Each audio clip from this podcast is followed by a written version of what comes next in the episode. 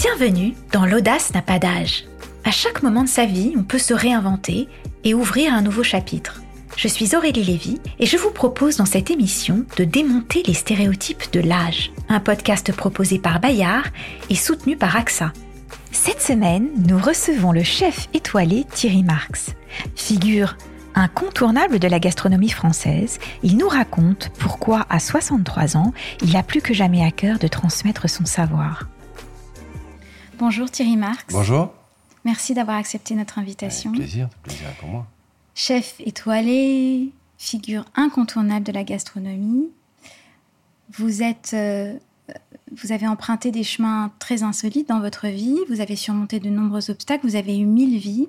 À 63 ans, j'ai l'impression que votre carrière ne montre pas le moindre signe d'essoufflement. Au contraire, à 63 ans, euh, vous êtes plus actif que jamais. Vous avez déclaré d'ailleurs euh, dans un entretien à la Croix que euh, vous tendiez maintenant vers une, euh, une croissance en conscience plutôt qu'une croissance de l'ego. Pourquoi est-ce qu'il vous importe que votre réussite aujourd'hui, elle soit partagée, utile et aussi qu'elle ait un, un impact sur le social et l'environnement? Parce que cette société de redevient inquiétante euh, inquiétante. Pourquoi euh, Si je prenais, euh, je prenais, je suis pas historien, hein, bien, ni sociologue d'ailleurs, mais si je regarde l'histoire, je prends 1930, sortie de la Grande Guerre, on voit qu'en 1930, les extrêmes montent. Euh, qui soient d'extrême, extrêmement durs, comme de l'anarchie ou des droites extrêmement dures, et on voit où ça nous mène. Et moi, je crains 2030 finalement. Et je me dis, euh, on a intérêt de créer une société plus juste. Euh, Marx, pas moi hein, bien sûr, euh, disait le capitalisme est efficace mais il n'est pas juste. Donc comment on peut euh, faire en sorte que tout le monde profite de la croissance de la société? Et je pense que les entreprises ont leur rôle à jouer.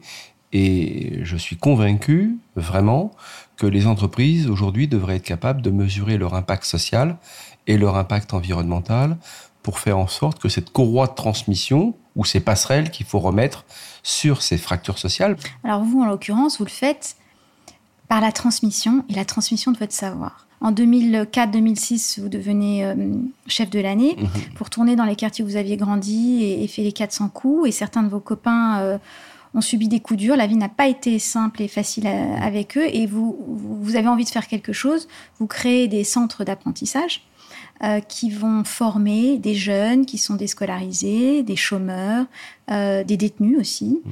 euh, à la cuisine, au métier de boulanger. Pourquoi est-ce que c'était important pour vous? Racontez-nous un petit peu la genèse de, ces centres de formation de cette, et de ce désir de transmission. Alors, c'est, merci de cette question parce que elle est importante. En 2004-2006, sur cette année 2004 et l'année 2006, je suis élu chef de l'année. Donc, euh, vous avez la presse, vous avez euh, la renommée, la reconnaissance, la renommée, la lumière. Mon côté un peu peut-être euh, dérangeant de venir de ces quartiers. et en même temps, je reçois énormément de courriers. Quand le reportage d'envoyé spécial passe, je reçois énormément de courriers, mais moi aussi les quartiers, mais moi aussi le bazar de ces quartiers, moi aussi la déscolarisation, et c'est ça. Et à ce moment-là, je me dis, mais qu'est-ce que je vais pouvoir faire pour les miens finalement. Parce que vous savez, quand on vient de ces quartiers, on a toujours l'impression d'un peu trahir quand on a un peu réussi. On dire qu'est-ce que je peux faire? Et je me suis souvenu de ce qui avait été utile pour moi le sport, le cadre éducationnel du sport, le cadre éducationnel de l'apprentissage par les métiers de l'artisanat et de l'art. Et finalement, je me suis dit, j'étais avec Véronique Colucci à l'époque au Resto du Cœur et je la me dis, femme il faut de Coluche. la femme de Coluche et je me suis dit, mais tu penses pas que euh, personne ne devrait se sentir assigné à son quartier, à une précarité, à quoi que ce soit, et qu'il faudrait essayer de leur proposer quelque chose. Et on a conçu les choses sur l'idée du projet, et on a proposé ça dans ces quartiers. On a fait des écoles d'apprentissage, et on s'est aperçu d'abord, un, que dans nos quartiers euh, où des gens sont en difficulté par un moment donné, il y a trois grands moteurs d'inclusion, c'est l'art, l'artisanat et le sport. Donc on s'est dit allons-y, il faut y aller. On a on a commencé par ça et on s'est dit cette transmission là, elle est intéressante. Mais Véronique m'avait donné une euh, un message qui était un peu dur au début pour moi. Elle me dit mais attention, t'es pas là pour mettre des gens en conformité avec un système. Et j'avais apprécié ça parce que d'abord, ça m'avait ramené un peu d'humilité en disant, bah, je suis pas un modèle et j'ai pas à être un modèle. Mais par contre, je peux proposer quelque chose qui me paraît intéressant pour retrouver l'idée d'un projet. Et c'est important parce que euh, bien souvent, vous vous croyez assigné à votre situation, que vous ne l'êtes pas. Et il suffit que vous redressiez un petit peu la tête pour vous dire ah non mais maintenant euh, j'ai une vision à 180 degrés. La cité c'est pas la cité. D'abord la cité c'est pas ma mère. Euh, donc il va falloir que je passe au-delà de la cité et je peux réussir quelque chose. Et cette notion du projet est restée ancrée dans nos écoles. Et aujourd'hui, on a accompagné en gros 8500 personnes qui sont retournées vers un projet métier. Encore une fois, je ne dis pas un emploi, je dis un projet métier. Et il y a eu 7% de création d'entreprises dans ces quartiers et 7% de, création d'entreprises de gens qui se croyaient assignés à une difficulté sociale, à une extraction sociale. Donc voilà un petit peu euh, le... C'était aussi si j'ai bien compris, une façon de les former vite et bien. Euh, et parce qu'il y avait cette, prérogative aussi, je crois, et de faire pour apprendre, apprendre pour faire. Je crois que c'est quelque chose qui vous tenait à cœur aussi. Bah, c'est toujours faire pour apprendre, c'est-à-dire que bien souvent, euh, beaucoup d'entre nous avons quitté les bancs d'école très tôt. Euh, apprendre pour faire, on n'a pas compris. On, se retrouvait dans une société où qui ne comprenait que les gens qui avaient appris pour faire, donc le bon diplôme, la bonne école et donc le bon travail. Mmh. Et puis ceux qui avaient pas eu cette scolarité faisaient pour apprendre, bah, il n'y avait pas de raison qu'ils gagnent mieux que leur vie que les autres, etc. Or que cette société, elle doit fonctionner avec cette hybridation du faire pour apprendre et de l'apprendre pour faire. Qui peut croire que technologiquement, on doit faire confiance à quelque chose qui nous propulse à l'eau sans effort? Non, il y a un escalier social et il faut avoir cette notion de l'effort et il faut le dire tout de suite. Et puis, euh, j'ai eu la chance, il y a quelques années, de travailler avec Axel Kahn sur euh, euh, les IUFM. À l'époque, il y avait du temps, avant M. Sarkozy, il y avait les IUFM pour former les maîtres et on avait un thème qui était différent et inégaux face à la vie. Oui, on est différent et inégaux face à la vie. Donc ça ne veut pas dire qu'il faut s'y résigner, ça veut dire qu'il faut reprendre l'âme d'un combattant. Et euh, c'est la grande phrase de Bertolt Brecht qui dit celui qui ne combat pas, de toute façon, il a déjà perdu. Donc ça veut dire qu'il faut permettre à des gens de se dire non, ok, vous venez pas d'une extraction sociale où il y a beaucoup de moyens, mais vous pouvez vous mettre en verticalité et vous pouvez avancer et vous pouvez aller en combat. Alors la verticalité, le combat, la discipline, ça fait partie des choses que vous transmettez, des valeurs que vous transmettez. Euh, je dirais d'ailleurs que peut-être la valeur principale, il me semble, que vous leur transmettez, c'est celle du travail. Elle est, elle est constitutive de votre être, elle est même, je dirais, euh, la substantifique moelle de votre existence, pour employer un terme rabelaisien et qui touche un peu à la cuisine. Comment vous leur enseignez le goût du travail, l'importance du travail et, la confiance en soi qu'elle apporte aussi, parce que ça va avec ce que vous disiez pour l'insertion. Bien sûr, mais l'idée du travail euh, m'intéresse peu finalement. C'est l'idée du projet qui m'intéresse. Euh, quelqu'un qui me dit je veux apprendre la cuisine. Ok, on va se mettre d'accord. Euh, c'est ton projet. Très bien. Rigueur. Rigueur, c'est ton projet. Il n'y a pas à avoir peur de ce mot rigueur. Engagement, c'est lâcher la main du passé quand le passé a été un peu compliqué. Là, on Donc, c'est-à-dire surmonter les obstacles. Ne surmonter les obstacles, admettre que de toute façon, la vie est faite entre l'ordre et le désordre, et il faut rester la tête droite sur son projet pour avancer droit. Mhm. Bon, voilà, engagement, lâcher la main du passé. Régularité, on va se dire que pendant 12 semaines, il n'y aura pas d'absence, pas de retard. Et je dis bien 12 semaines parce que je ne dis jamais 3 mois. 3 mois, c'est long. 12 semaines, c'est court. Et pour ces personnes, bien souvent, ça les révèle à elles-mêmes. Elles se disent, mais je suis pas si mauvais que ça. J'ai compris des choses. Et tout ce que j'ai pas compris, on peut me l'expliquer. Et ça, cette verticalité-là, eh bien, on va l'accompagner. Et ces personnes se disent, mais non, non, j'ai du potentiel, je peux y arriver. Et en plus, ça me passionne. Parce qu'on avait compris avec euh, Véronique Carillon, Véronique Colucci, Philippe Carillon, on avait compris que on ne pourrait plus proposer aux personnes un emploi par défaut. Vous venez passer 4 ou 5 ans de votre vie au RSA, on peut vous proposer d'aller ranger des, caddies sur un parking de supermarché. Il est même pas sûr que vous l'acceptiez. Et c'est presque normal. Pourquoi vous accepteriez un emploi par défaut qui vous ramène pas dans un projet métier ou dans un projet de vie? Et c'est ces mécanismes-là qui nous permettent de, remettre en face de leurs responsabilités aussi, mais en face d'un chemin d'un chemin du possible. Et le général de Gaulle avait une phrase dans le fil de l'épée, ce qui était son, je crois, son premier livre. Il disait, faut apprendre à regarder au-dessus de la ligne d'horizon. Mm. Et c'est complètement vrai. Quand vous vous croyez assigné à quelque chose, vous avez tendance à avoir le regard qui baisse et puis finalement, regarder la terre qui va vous ensevelir. Or que dès que vous redevez la tête, vous dites, mais Ah non, il y a beaucoup plus de potentiel à ce niveau-là. alors, si je regarde un petit peu au-dessus de l'horizon, il y a encore plus de potentiel. Et là, euh, les personnes comprennent qu'elles ont une carte à jouer. Que ce sera pas facile, mais il faut arrêter de leur dire que dans la vie, il n'y a pas de risque, il n'y a pas de coût, et que à un moment donné, même, même quand euh, vous avez choisi de vous former, que vous avez mis 80% de chance de votre côté, quoi qu'il arrive, il vous reste 20% de la mer de l'incertitude à traverser. Et c'est en vous préparant physiquement, c'est pour ça que je crois beaucoup à l'effort physique et à la préparation physique, à cette parce que à cette discipline-là, parce que à un moment donné, vous allez être obligé d'affronter l'inconnu.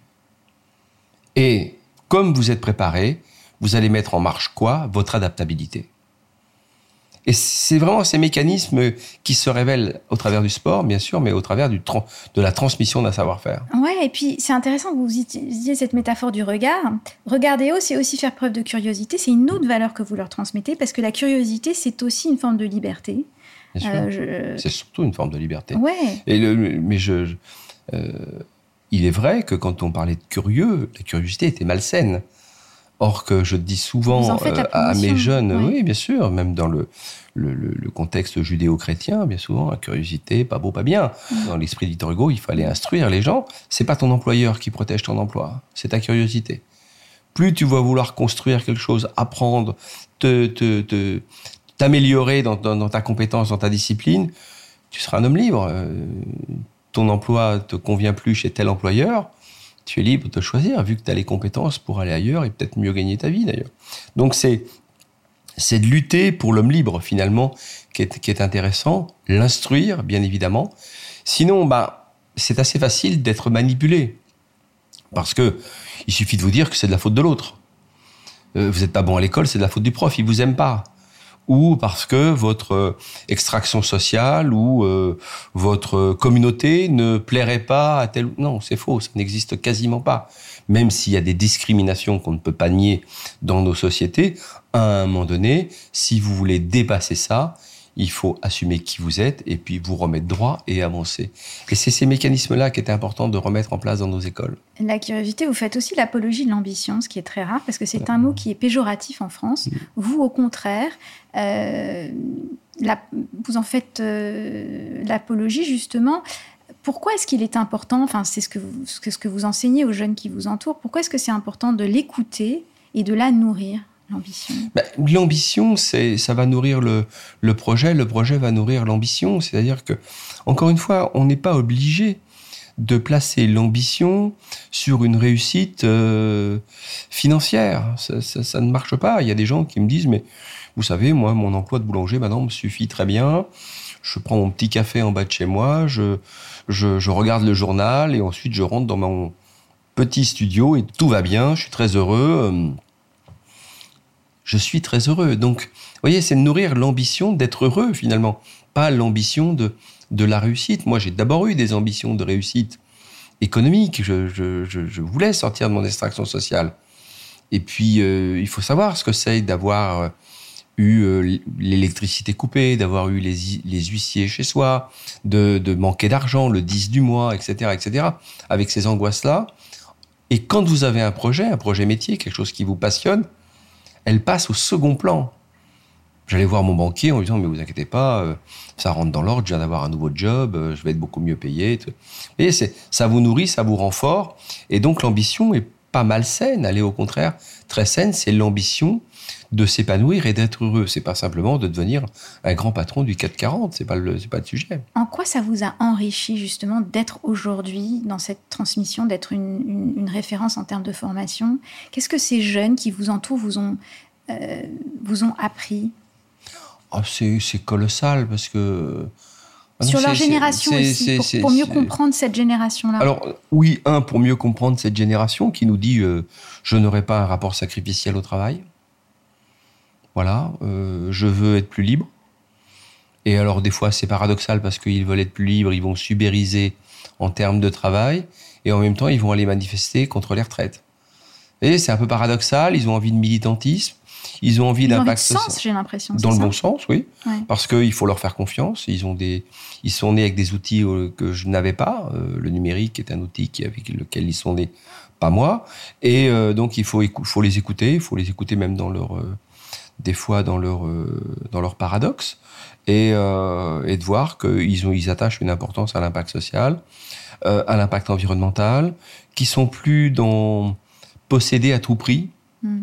Moi, le grand rêve de ma génération, c'était le permis de conduire, la grosse moto, la belle bagnole, euh, de s'acheter un jour un appartement. Et je m'aperçois que beaucoup de jeunes gens aujourd'hui disent le vélo, je peux le louer, le scooter, je peux le louer, la moto, je n'ai pas vraiment besoin, puis le, le permis, si j'en ai besoin, je le passerai. Donc, ils n'ont ils ont pas une même approche de la société, elle est intéressante. Et ce qui est intéressant, c'est dans l'apprentissage, métier, dans la transmission qu'on évoquait Ouais. à l'instant, c'est ça dire qui m'intéresse. alors, c'est étonnant parce que euh, nous, on avait, une, comme tout le monde, une pyramide de Maslow, comme ça, qui, dit, qui nous disait apprends tes bases. Ouais. Donc, c'était le socle. Fais ce qui est nécessaire de faire. En gros, euh, travaille chez les meilleurs. Euh, tu auras un très bon CV. Et la pointe finale de, de cette pyramide de Maslow, c'était de dire et tu seras heureux. C'est nice to do. Euh, les gamins, c'est pas du tout ça. Qui viennent nous voir, ils prennent la pyramide, ils la retournent. Mhm. Si c'est fun, je viens, ça me rend heureux. Et si j'ai besoin d'aller chercher des compétences, j'irai les chercher. Elle n'est pas illégitime, ce retournement de pyramide qui est un équilibre peut-être précaire, mais qui, qui fonctionne aujourd'hui. Moi, j'ai des jeunes gens qui me disent euh, Non, je viens, ça m'intéresse, mais alors je veux être ça tout de suite. Très bien, on tente le. On tente, ou je veux bien faire un essai chez vous. Or que ma, ma génération, on nous, nous faisait faire un essai chez un employeur. Vous voyez, ça a changé, ça nous met des gifles. Mais euh, il faut pas oublier que cette jeunesse, elle est inspirante. Aujourd'hui, on a toujours l'impression qu'elle ne veut rien faire, qu'elle ne voudrait pas euh, travailler. Elle n'a pas envie de rentrer dans les codes. Et c'est ce qu'on se disait au départ. Transmettre un savoir-faire, c'est ce que me disait toujours Véronique Colucci, c'est pas mettre des gens en conformité avec une société. Cette société, on a quand même des choses à lui reprocher. Et notamment cette capacité à faire beaucoup d'argent, à faire beaucoup de gens qui ne redistribueront pas cet argent. Et ça, il faut peut-être un petit peu arrêter ça. Encore une fois, on le disait par rapport à, à Marx, le capitalisme est efficace, il n'est pas juste, comment je le rends plus juste? Et puis, ne serait-ce que pour, don- que pour donner du sens, parce que j'ai l'impression qu'à ce stade de votre existence, il vous importe vraiment que votre vie ait ce sens-là aussi, peut-être de laisser une empreinte aussi, justement ayant, ayant joui d'honneur, euh, d'une certaine aisance matérielle. C'est vrai, vous avez raison sur. D'abord, une petite chose, c'est quand même que les honneurs, c'est très éphémère. Le- la réussite est très éphémère. Si vous ne remettez pas en question tous les jours, ça ne ça, ça durera pas. Laisser une empreinte, je suis pas convaincu de cela. Avoir un bon karma, je suis plus convaincu de ça. Ah, donc en fait, vous, vous êtes après le karma? Vous savez, moi, j'ai vécu en Thaïlande euh, pour le groupe Mandarin. Je travaillais euh, au Mandarin de Bangkok et euh, tous les Thaïs avec qui je, je travaillais ne pensaient qu'à ça, avoir un bon karma. Et je me souviens euh, euh, quelque chose d'horrible que je vais vous raconter comme anecdote. On a un, un client euh, fidèle qui était très âgé et qui s'est suicidé. Mm. Évidemment, on a demandé au personnel de s'occuper un petit peu de, de remettre la pièce en ordre et le- la personne euh, comme il faut. Et tous les personnels qui travaillaient avec moi disaient Non, mais c'est pas grave. Il a été tellement bien, cet homme. Il était tellement gentil. Il avait un très bon karma. Mais pas de souci. Donc tout le monde était Il sera heureux. peinard dans la prochaine vie. Voilà, tout le monde était heureux de mettre ce, ce monsieur dans un linceul. Bon, voilà, donc je, je pense que effectivement, quand euh, euh, on essaie de, de- de partager un certain nombre de convictions, euh, dont vous sentez que ces convictions et que c'est la spiritualité de ces convictions, je dis bien, ça peut être une spiritualité laïque d'ailleurs, Mm. euh, fait du bien, vous fait du bien, fait du bien autour de vous. Vous dites c'est peut-être ça le plus important finalement. Alors l'aisance financière que vous évoquez, elle est intéressante parce qu'elle peut me permettre de le faire aujourd'hui. Oui, c'est-à-dire, c'est c'est un moyen, en fait. Ce Exactement. n'est pas une finalité, c'est un moyen. Exactement. Or que, évidemment, quand j'étais à 4 sous, euh, que j'avais même pas des fois de quoi reprendre un ticket de métro pour sortir du restaurant dans lequel j'ai travaillé pour rentrer chez moi dormir, dans un, dans un 7 mètres carrés où il fallait laver son linge dans une laverie et, et je m'endormais dans la laverie en attendant que mon linge sèche, ou je pouvais pas aider qui que ce soit. Mais je me devais de m'aider moi-même. C'est-à-dire de me mettre en verticalité, de dire c'est un mauvais moment à passer, faut y aller, faut croire en toi, etc. Et cette notion aussi de cette croyance qu'on doit mettre dans ses propres dans ses propres forces. Bien souvent, on doute de ses propres forces. C'est pour ça que l'effort physique du sport, mais le sport peut commencer d'une séance de yoga à, une séance de judo, peu importe. Mais euh, l'effort physique, la connaissance que vous pouvez avoir de votre corps, vous permet quand même de dire ça va, tout va bien. Le matin, vous vous levez, vous allez prendre votre douche, faites vos étirements. Vous dites j'ai mes orteils, j'ai ma tête, tout va bien, en avant. Vous voyez, c'est ces mécanismes qui sont assez euh, simples finalement que j'ai que j'utilise au, quotidien. Il faut dire que euh, vous êtes en forme olympique pour 63 ans, que vous ne buvez pas, vous ne fumez pas, vous sortez peu. Vous méditez tous les matins, vous, avez une pratique assidue des arts martiaux tous les matins. C'est vrai, c'est vrai. Est-ce que vieillir vous fait peur ou vous le faites pour juste mieux vivre? Vieillir pourrait faire peur.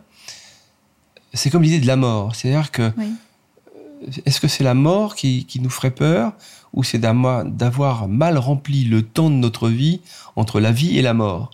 Moi, j'essaie de bien remplir mes journées. Le jour où ça s'arrête, ça s'arrête, vous ne le décidez pas. Mais euh, euh, vieillir, dire que c'est agréable de se réveiller des fois avec quelques courbatures ou de se dire ce marathon-là, bah, je pourrais plus le faire c'est un peu compliqué, mais en même temps, euh, de maintenir sa condition physique est un devoir. Et vraiment un devoir parce que la vieillesse n'est pas grand-chose. Euh, j'ai toujours fait attention à ça en disant, mais oui, vieillir, alors qu'est-ce que je pourrais plus faire? Bah, Finalement, tant que je vois que euh, de se lever le matin et d'aller à une séance de judo ou une séance de course ou, ou que sais-je, eh bien fait qu'à un moment donné, vous avez un scan très simple de, votre condition physique. Vous avez l'impression de ne pas vieillir. Mm. il y a des fois, euh, quand je prends des risques, je me dis, mais t'es fou, t'as pas 20 ans. Je le fais quand même. Et c'est ce qui me donne cette notion, cette sensation d'avoir 20 ans. Et alors que je sais très bien que c'est pas vrai. Mais euh, vous voyez, créer une nouvelle entreprise, c'est beaucoup plus de prise de risque, c'est beaucoup plus de... Euh, je dérange des cercles qui, étaient, qui commençaient à trop bien s'installer dans ma vie. Ben, je les dérange il faut se réadapter, se rééquilibrer. Et c'est peut-être pour ça qu'on dit que les chats ont cette vie.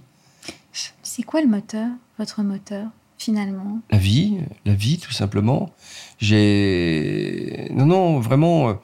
Euh, j'aimerais vous dire, euh, le moteur serait l'ambition, la, richesse, bien sûr qu'on on est, on, on fait un peu du tout à l'ego des fois et on voudrait tellement posséder, être reconnu et ci et ça. Mais euh, le combat pour la vie, et au travers de ce combat pour la vie, le combat pour les gens de mon extraction sociale. Et euh, mon combat, euh, c'est peut-être euh, les phrases de Bonaparte. Bonaparte disait les seuls combats à gagner, c'est les combats sur l'intelligence, sur le sur l'instruction, et donc sur, la, connaissance, et donc sur la transmission. On parlait tout à l'heure d'âge, on parlait aussi de voyage. On a un point commun, vous et moi. Mmh. Nous avons tous les deux vécu cinq ans au Japon. Mmh. c'est un, un, pays auquel vous êtes très attaché, dans lequel vous travaillez régulièrement. C'est aussi un pays qui révère ses aînés. Et ça m'amène à discuter un peu avec vous des relations intergénérationnelles. On a parlé de transmission, vous êtes au contact de jeunes toute la journée. Comment euh, faciliter justement ces échanges intergénérationnels? Qu'est-ce que les, les plus âgés ne comprennent pas des plus jeunes? Qu'est-ce que les plus jeunes peuvent apprendre des plus âgés? Comment, comment euh, et, comment est-ce que justement le Japon, par exemple, a informé vos, vos décisions, votre rapport à l'autre ou l'a, ou l'a conditionné? Je ne sais pas comment a été le Japon pour vous quand vous l'avez découvert. Ouais. Pour moi, quand je suis arrivé la première fois, je me rappelle très très bien, j'étais à l'école Kodokan, l'école de judo, et je mangeais des tokoyaki à un bar. Hmm. Des takoyaki, des takoyaki. Ce sont des petites euh. boules euh, comme, comme des, des petites euh, crêpes rondes avec à l'intérieur.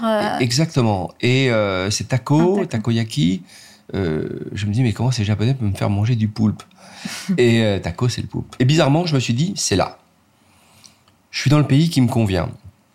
Homogénéité d'un peuple, l'écriture, l'architecture, le judo, l'esprit du combattant, l'individualité, en même temps des hommes. Au service du collectif, quand même. Au service du collectif, Cette unité du peuple, pour moi, elle était importante parce que quand je suis arrivé au Japon, je voyais des hommes, au sens large du terme, hommes et mmh. femmes, construits en un. Et euh, ça me passionnait parce que cette verticalité, le fait d'assumer qui on est, euh, assumer son extraction sociale, de se dire il faut que j'y aille, sinon il n'y a rien, il n'y a pas de béquille ni à droite, ni à gauche, ni derrière, ni devant, il faut que je tienne et que j'avance. Ça, c'est l'état d'esprit japonais, mais en même temps au service du collectif. Donc ça faisait, je rencontrais les gens que j'avais rêvés, des hommes des femmes à angle droit, solitaires et solidaires. Ça fait un angle droit. Et ça, c'est assez magique. Donc je me suis dit, ce pays, c'est pour moi. Et j'ai découvert dans ce pays que nous avions beaucoup d'atomes crochus avec une France qui s'est arrêtée dans les années 70. Vous parlez euh, de nos aînés. Moi, j'ai été formé chez les compagnons des.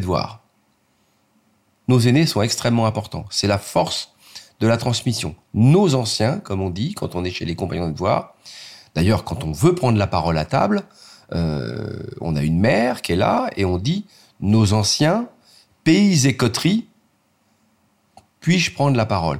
Donc c'est-à-dire que le respect de l'ancien, il était acté pour faire en sorte que ces anciens prennent un peu de recul, nous laissent faire des erreurs et que eux corrigent nos erreurs pour nous aider à progresser.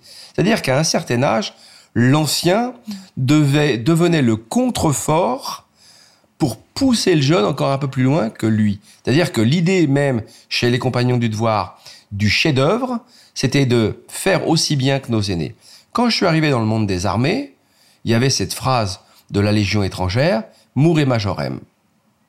Mourez majorem, faites aussi, faire aussi bien que les anciens. Donc quand l'ancien est un modèle, le jeune va essayer de dépasser le modèle de l'ancien. Et ces sociétés devenaient une spirale dynamique extrêmement intéressante. Ce que je ressens même dans le judo.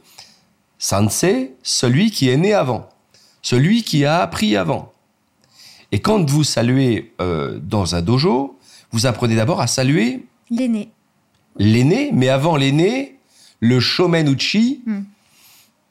Est-ce que c'est Bouddha? Est-ce que c'est une spiritualité? On sacralise le lieu. Voilà, l'entité présente, l'entité L'entité présente, l'entité sacrée, l'ancien, mm. d'abord le sachant, Sanseni, Ré, et ensuite Otagani, Ré, les aînés. Et ça, eh bien, on s'est défait de ça euh, en France avec beaucoup d'erreurs on a placé euh, nos gens dans des EHPAD, on s'est débarrassé de nos anciens parce que structurellement on pouvait plus le faire. Et puis il y a eu cette société des années 80, cette société du jeunisme. Comment virer le vieux de 50 ans? Et ça, c'était terrifiant parce que l'histoire du RMI de né sous François Mitterrand, euh, c'était ces gens qui se retrouvaient à 50 ans licenciés à cause de leur âge, pas à cause de... Et on a fait une forme de jeunisme qui a transformé un peu notre société en vouloir rester jeune à tout prix. C'est quoi rester jeune? Si on reprend la phrase du général MacArthur, la jeunesse, c'est un état d'esprit. Mm. C'est pas simplement un défaut physique. Et, euh, et, donc, ça nous a fait une, une société qui s'est engluée à vouloir dire le jeune, c'est bien, et dès que t'es vieux, et c'est quoi vieux? Et alors ça, c'est, ça nous a fait une société fracture en France. C'est pour ça que quand j'arrive au Japon, je me sens bien parce que d'abord il y a le respect de l'aîné, il y a le respect du jeune. Et il m'arrive très souvent, euh, quand je suis notamment à Tenri, où on va à l'entraînement de Tenri, on voit arriver des judokas du monde entier avec des cheveux rouges, des, des cheveux jaunes, y compris des japonais, des jeunes gens de 15 à 20 ans, et les anciens ne disent rien. Non, c'est normal, c'est l'âge c'est normal, laissez le il faut laisser faire, il faut qu'ils se, il faut qu'ils fassent leur, leur expérience, et puis après, on repose le cadre. Chouari, observe et tais-toi, apprends et comprends, ensuite tu pourras innover. Et ça, c'est, c'est pour ça que cette société japonaise, que je n'idéalise pas. Bien sûr, parce qu'elle a aussi euh, on la connaît tous les deux et on sait qu'elle a des revers qui sont des fois d'une brutalité absolue. Elle a une mélancolie latente aussi, elle a, sa souffrance. Bien sûr, bien sûr. Et c'est pour ça que, pour clore mon propos sur nos aînés, il ne faut pas non plus rentrer dans la nostalgie de l'ancien, mm. qui est l'antichambre finalement de la dépression. C'était mieux dans le temps. Et des, réactionnaires. Euh, bien sûr. Par ailleurs, les, cinquantenaires, les plus de 50 ans, vous en parliez, ils souffrent de, de, de nombreux stéréotypes. L'un d'entre eux, c'est qu'ils sont très difficiles à manager. C'est votre expérience? Alors, ils sont très difficiles à manager. Euh, c'est un peu un cliché, les, plus de 50 C'est un peu un cliché. Alors, C'est vrai, pas non, vrai d'ailleurs? euh, très honnêtement, euh, très honnêtement, je, je- je pèse mes mots en disant cela. Mhm. Je suis pas sûr qu'il y ait des gens difficiles à manager. Je suis pas sûr que ça existe. Euh, on a fait des guerres avec des gens qui étaient des amateurs. On en a fait des combattants parce qu'on avait besoin. de- Et ils étaient pourtant soi-disant difficiles à manager, des ouvriers avec des gens plus aisés, avec des gens qui étaient des professionnels et des, gens et on a quand même mené des batailles. Donc, ça veut dire que un moment donné, pour manager, je pense qu'il faut être sincère. Je veux pas aller jusqu'à l'exagération de la loyauté. Je faisais un cours il n'y a pas très longtemps euh, pour un grand centre là et on me demandait non mais il faut être très loyal, la loyauté ceci. La loyauté... Je dis oh là vous y allez un peu fort, la sincérité. Et ça c'est nos défauts de manager. On manque de sincérité. Je vais vous donner un exemple très précis. Dans nos écoles, nos publics sont des gens éloignés de l'emploi, très éloignés de l'emploi en grande précarité, des gens qui viennent à peine d'avoir un toit sur un toit sur leur tête ou des migrants statutaires et des gens qui sont sous main de justice. On leur dit bon, la formation est gratuite. Mais c'est pas vrai parce que sur cette planète, il y a rien de gratuit. Vous bougez un cil, vous avez déplacé quelque chose et ça coûte quelque chose, un effort, de la monnaie. Alors nous notre monnaie, elle n'est pas en dollars, elle n'est pas en euros, elle n'est pas en yens. Elle s'appelle RER. Les gens nous regardent avec des yeux écarquillés. C'est quoi RER bah, Cette formation, elle prend 12 semaines. Donc il faut rigueur, c'est votre projet, engagement, lâcher la main du passé quand le passé a été un peu compliqué, et là on peut vous aider. Régularité, on va se dire qu'il n'y a pas d'absence, pas de retard. 92% de retour à l'emploi. 7% de création de... de gens qui se disent Ok, le deal est bon. Ok, j'ai compris. Et on dit à ces personnes C'est pas grave. T'es pas allé au bout, t'es arrivé trois fois en retard, on se quitte. On se quitte bons amis, tu reviens. Mais tu ne peux pas prendre la place de quelqu'un. Les gens le comprennent. Mais si vous opposez des contraires, oui, mais il n'a pas eu de chance, le métro puis le quartier d'où Non. À un moment donné, il faut se remettre dans cette force de la verticalité pour se dire j'assume. À tous les âges, en fait. Ça concerne Et à finalement tous les âges. C'est-à-dire que je peux dire ça à un jeune de 15 ans, euh, et j'en ai en ce moment dans un centre euh, euh, fermé pour jeunes, et je peux le dire à quelqu'un de 60 ans qui se dit bah ouais finalement tout le monde m'a baratiné un petit peu depuis quelques années là. Ouais, t'as eu des ennuis? Poubelle. Ça a été compliqué, t'as eu une maladie, des ennuis, t'as été licencié. Ok, on tire un trait là par terre. T'es prêt à franchir le pas, rigueur, engagement, régularité. On avance et on se retourne plus. C'est ton projet. Mm. Et on s'aperçoit que la force est décuplée. Mais si vous commencez à dire, on va très, on va très bien s'entendre, on va être dans la, dans la loyauté, vous savez, dans cette entreprise, on est des gens formidables. Regardez, on peut aller jouer au ping-pong l'après-midi. Et puis un matin, on vous convoque au RH en disant, ouais, votre poste. Et puis finalement, vous n'avez pas fait ci. Puis finalement, vous savez pas pourquoi, vous êtes viré. Et, euh, et là, la, lo- la loyauté, on a oublié. Qui vous a transmis ce sens aigu de la responsabilité? Ma vous mère. Ma mère, moi j'ai beaucoup appris avec les femmes. Ma grand-mère était pareille. Ma grand-mère était une femme forte. Et ma mère était une femme forte. Ma mère, quand je lui disais, ouais, parce que j'ai une mauvaise note, parce que le prof m'aime pas. Non, Trouve-moi autre chose, mais ça n'allait pas être possible. Ma mère, c'était 5 heures du matin debout. À 6 heures, nous, on était tous debout, tout était fait. Et elle, elle partait travailler durement. Mais le soir, il y avait toujours un livre.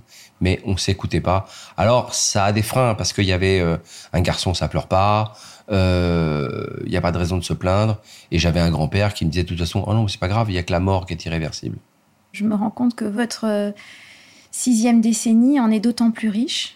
Euh, merci de partage- d'avoir partagé avec nous les, les secrets de votre transmission, de votre- vos techniques de management aussi, quelque part, puisque c'est un peu un cours de management que vous venez de nous donner. J'ai un petit questionnaire de la fin, si vous Ah bah, a pas de souci. ouais. Ouais. Le livre qui a changé votre vie, Thierry Marx. Vous avez cité beaucoup, beaucoup de grands hommes, beaucoup d'écrivains aussi. Je sens que la lecture, elle est, elle est importante aussi. Il n'y a qu'un livre qui a changé ma vie que j'ai dû mettre deux ans à lire. Quand j'étais gamin, c'était L'appel de la forêt, Jack London.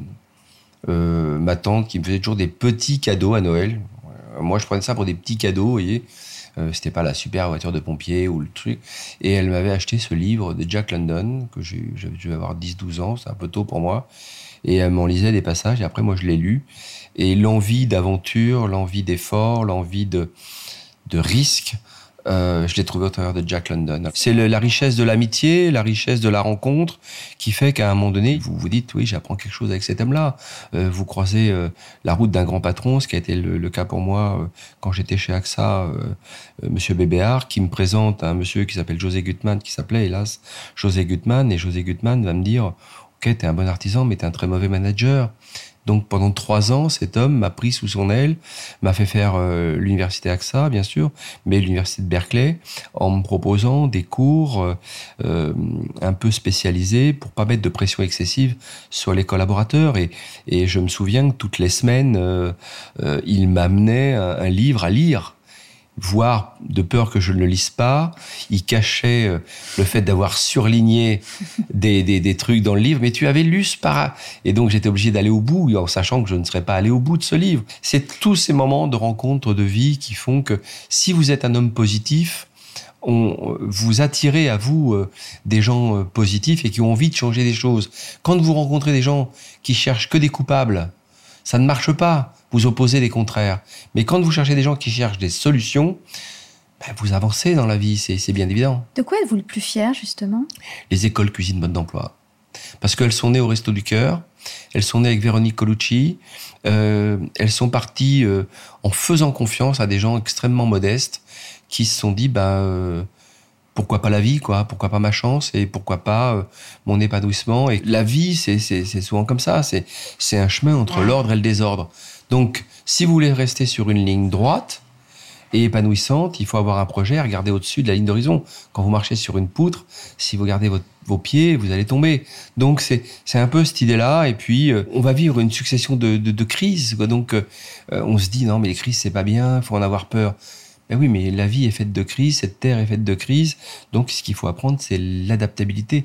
L'adaptabilité est la règle. Comment est-ce que vous voulez qu'on se souvienne de vous, Thierry Marx? Un homme positif. c'est tout. Je veux dire, j'ai, j'ai pas d'épitaphe prévu. Euh, non, non, non. je- un homme positif, point, quoi. Je veux dire, c'est. Et puisque c'est le titre de notre programme, L'audace n'a pas d'âge, qu'est-ce que vous n'avez pas encore osé? Qu'est-ce que j'ai pas encore osé C'est euh, la ferme, euh, la ferme et la table d'hôte dans l'économie sociale. J'ai fait un traiteur dans l'économie sociale.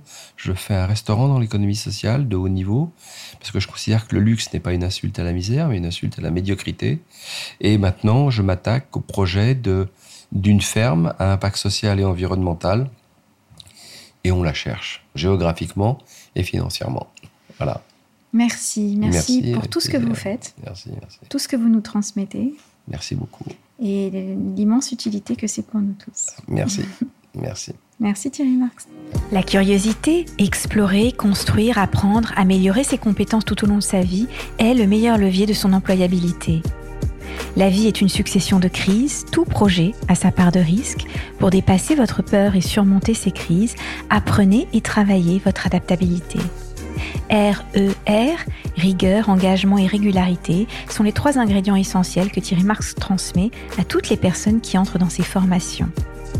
Celui qui combat peut perdre, mais celui qui ne combat pas a déjà perdu, dit Bertolt Brecht. Ne baissez pas les bras devant l'adversité ou les inégalités de la vie, quelles qu'elles soient.